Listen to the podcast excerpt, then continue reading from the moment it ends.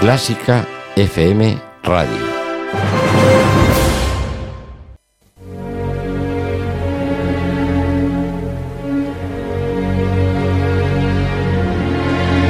Clásica FM.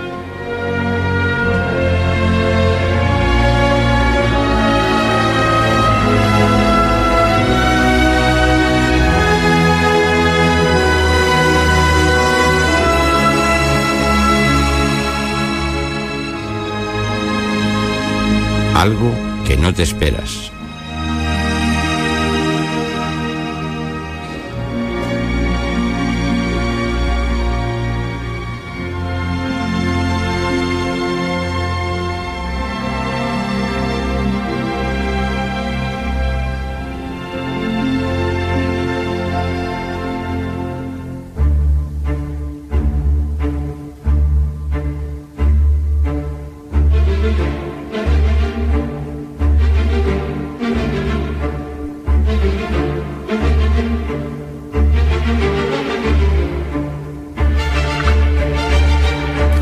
Seguimos en directo en el ático de Clásica FM 6 y cuarto y vamos a hablar ahora con Laia Martín, pianista, que tiene mucho que contarnos acerca del tema. Luego, Ana, tú también nos vas a contar otros casos, ¿no?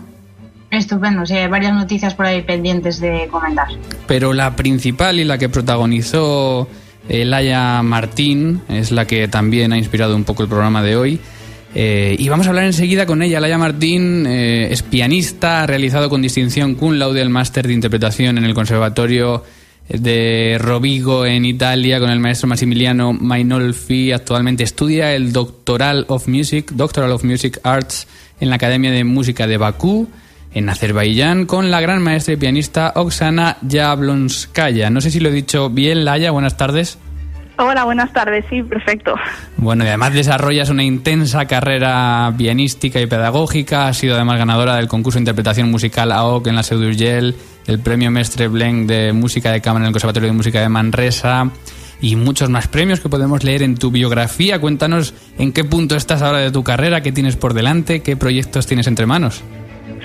Bueno, pues entre acabar el doctorado y un máster de investigación musical que estoy haciendo en la BIU, y luego también soy docente y bueno, como conciertos, los próximos pues serán con un violoncelista, Mar Pons, en Barcelona, que tocaremos, haremos un, un, concierto didáctico con obras de compositores catalanes para la fundación del concurso María Canals a finales de febrero y principios de marzo y bueno, en eso me ocupo el tiempo. Muy bien, bueno, vida muy activa, pianista y, docente. Y que la tenemos hoy aquí también, no solo, pero también, porque protagonizó hace dos años, tres ya me parece casi, ¿no?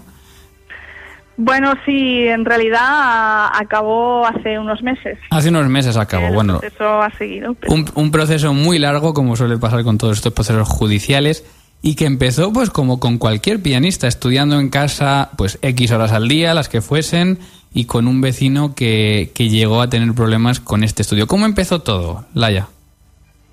Bueno, pues en realidad empezó todo muy, muy deprisa, o sea que el proceso se aceleró muy, muy rápido y, y el final pues sí que fue largo, al final han sido 13 años, pero el principio fue muy rápido.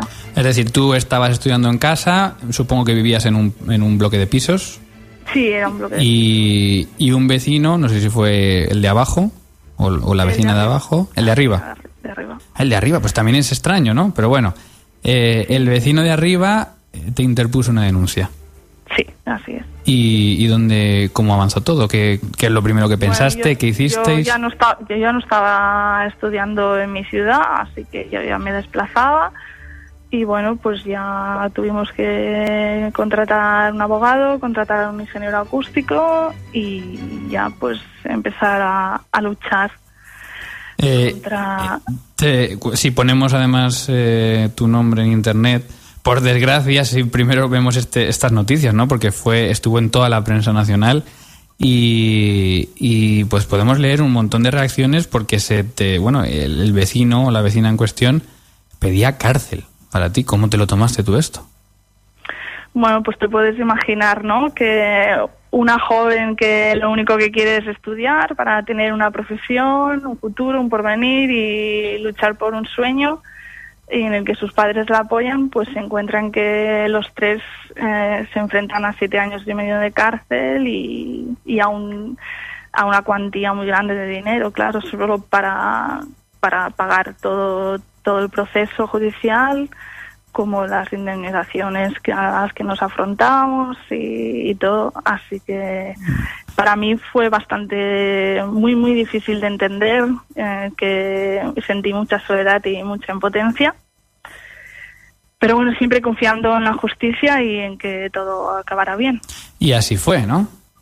Y así fue, afortunadamente, para todos los músicos, ya que este caso no solo llegó a la audiencia provincial, sino que llegó al Tribunal Supremo de Madrid y entonces la sentencia que es favorable para mí y para todos los músicos pues eh, está encarada a crear jurisprudencia y que lo más importante que no vuelva a suceder. Supongo que has aprendido mucho de leyes eh, de, sonido y, de horarios, de decibelios. ¿Qué nos puedes contar a los músicos que debamos saber para pues, el, si llega el día en el que nos enfrentemos a un caso, esperemos que no parecido al tuyo? Es decir, ¿dónde está el límite de horario? ¿Dónde está el límite de decibelios?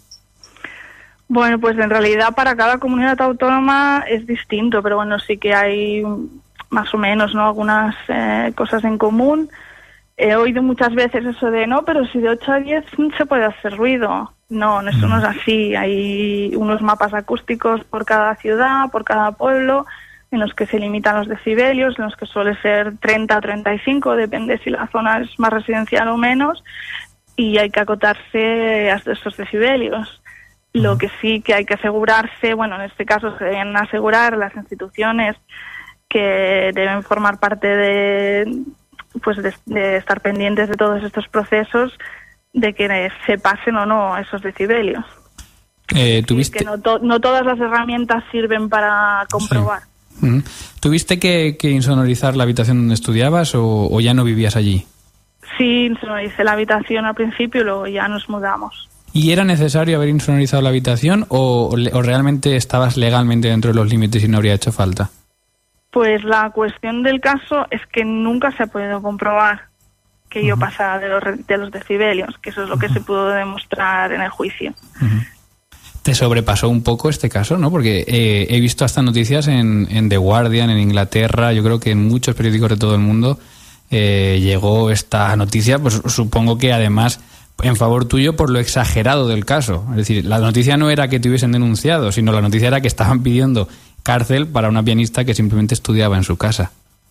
Exacto, bueno, supongo que lo que buscaban los medios y creo que es lo que hay que hacer hincapié es en aportar una reflexión, es decir, que si hay una normativa en la que por tres, por pasar por tres decibelios se puede llegar a pedir cáncer, como es en mi caso, eh, creo que eso es lo que habría que revisar, que a los músicos no se nos tratara como una discoteca, no se nos metiera a, a todos como en un caso general, sino que tendría que ser una cosa más individual.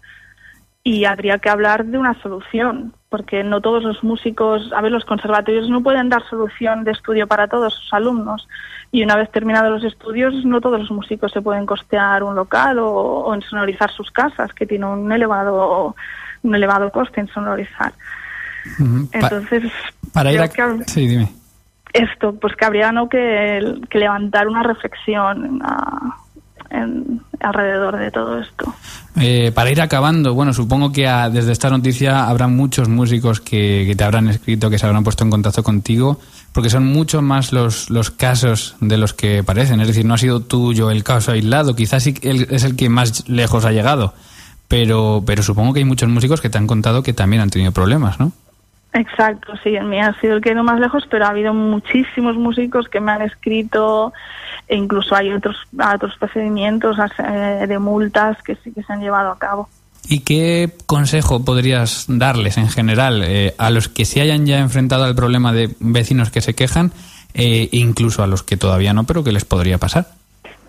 Pues un asesoramiento es vital desde el primer momento por han de ser los mejores especialistas y luchar para que se hagan unas mediciones eh, reales y conforme a la ley, uh -huh. ya que si lo que se nos pide es que respetemos la ley, hay que demostrar que esta ley se respeta o no. ¿Te afectó mucho en tu carrera estos años de, tanto movimiento? es decir, ¿te quitó eh, tiempo de estudio, supongo? ¿Te, afectó en tu día a día? Sí, claro, evidentemente eh, me ha restado mucho tiempo porque es el papeleo solo es enorme y bueno, yo intenté que me afectara lo mínimo posible, que yo pudiera seguir con mis estudios, con mi carrera, centrarme. Como digo, yo llevaba como dos vidas, ¿no? Paralelas. Pero fue difícil separarlas. Bueno, pues eh, Laia Martín, que pasó por este calvario, que sé que no recomienda a nadie, como podemos leer por ahí en alguna entrevista. Y nada, te deseamos todo lo mejor para tu futuro artístico, que sigue, que tú eres pianista, que es una yo te lo dije ayer cuando hablábamos, ¿no? Me da pena tener que entrevistarte por esto, ¿no? Porque tú tienes una carrera y lo que haces importante en tu vida es eh, tu carrera artística. Pero bueno, hoy estamos hablando de este tema y espero que, no te haya importado contárnoslo. No, no, no, no, en absoluto. Muchas gracias, felicidades por vuestro proyecto y nada. Much muchísimas gracias. Muchas gracias a ti, Laia, un abrazo.